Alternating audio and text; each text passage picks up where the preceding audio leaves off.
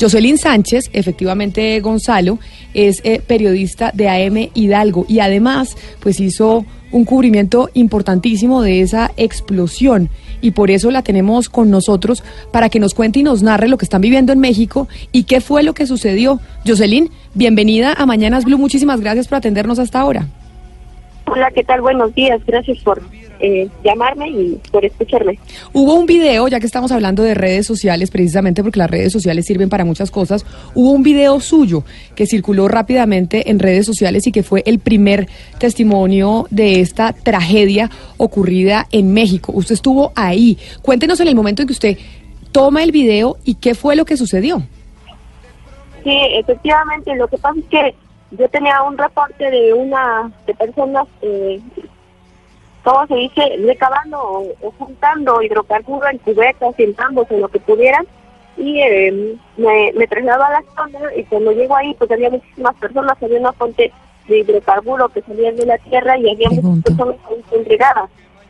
Entonces, eh, hubo un momento en el que me mareó un poco, me retiro del área y cuando entran las cosas federales regreso. En estos momentos cuando se suscita el, el llamazo, se, hace un incendio, las personas empiezan a quedar y pues precisamente se yo transmitiendo en vivo. Ese es el motivo también por el que el video es de los primeros que, salen, es el primero de los que circula porque estábamos en vivo en ese momento a través de, del medio digital para el que yo trabajo. Yo quisiera saber si en ese momento de la explosión habían guardias de seguridad de la Policía Nacional de México.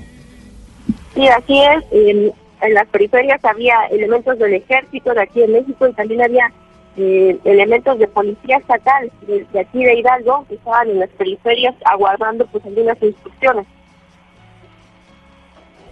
Vamos a poner el audio del video para que la gente que no lo ha visto en redes sociales pueda tener un poco el contexto precisamente de lo que estamos hablando y de este video que se hizo viral y que precisamente fue tomado por Jocelyn Sánchez en el momento de la tragedia en que se da la explosión del ducto.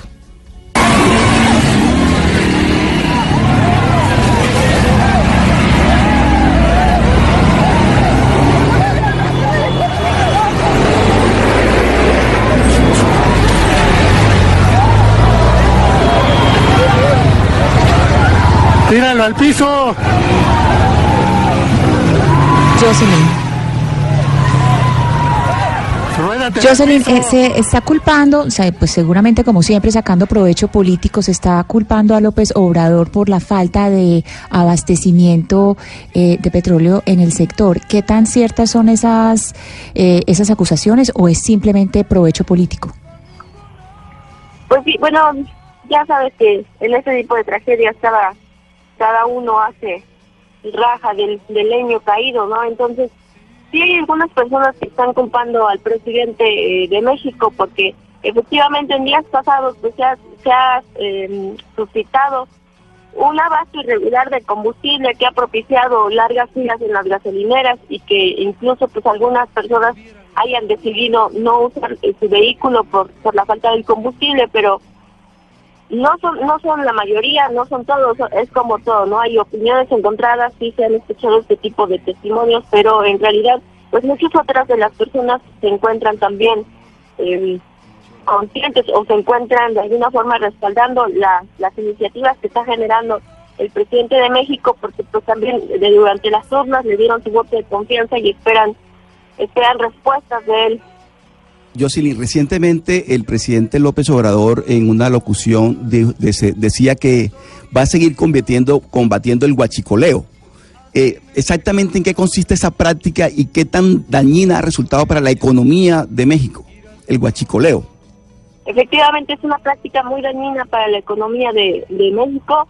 Eh, eh, en concreto, em, aquí en México el, el hidrocarburo, los combustibles se transportan a través de ductos que se encuentran enterrados en el, suelo y lo que hacen un guachicolero es ir, eh, perforar el, tubo y extraer ilegalmente ese hidrocarburo que, se destina a alguna de las refinerías o algún punto de venta. Entonces lo que se, lo que se hace es vender ese hidrocarburo con una ganancia neta y pérdidas obviamente para, para el Estado y pues eh, este tipo de fugas, además de generar estas, estos robos hormigas, podemos llamarlos así, pues también generan, han generado muertes, han generado incendios, han generado eh, daños ecológicos, han generado afectaciones a parcelas y pues también eh, es, es una práctica que, que ha generado también violencia y ha incrementado los índices delictivos de distintos tipos en, en, las regiones en donde se practica. Oscar Montes, en Barranquilla, ¿esto quiere decir que los guachicoleros, como se conocen en México, es lo que nosotros en Colombia conocemos como los pimpineros? ¿Podría ser exactamente lo mismo? Sí, es gente que explota el ducto y le, para, para extraer el hidrocarburo y venderlo, digamos. Pero es una práctica muy, muy, muy, muy común en México y, y lo que le entendía el presidente López Obrador es que causa un daño a la economía enorme. Él está, y lo dijo así en su alocución, combatiendo a este tipo de guachicoleros. Pues es que nos parecía una tragedia, la verdad, 91 muertos por la explosión de este ducto y pues contar con el testimonio de Jocelyn Sánchez, que fue quien tomó ese video que se hizo viral, el primer eh, video que se hizo viral en las redes sociales sobre la explosión, nos parecía importante. Jocelyn Sánchez, periodista de AM Hidalgo, muchas gracias por haber estado con nosotros aquí en Mañanas Blue. Al contrario, muchas gracias.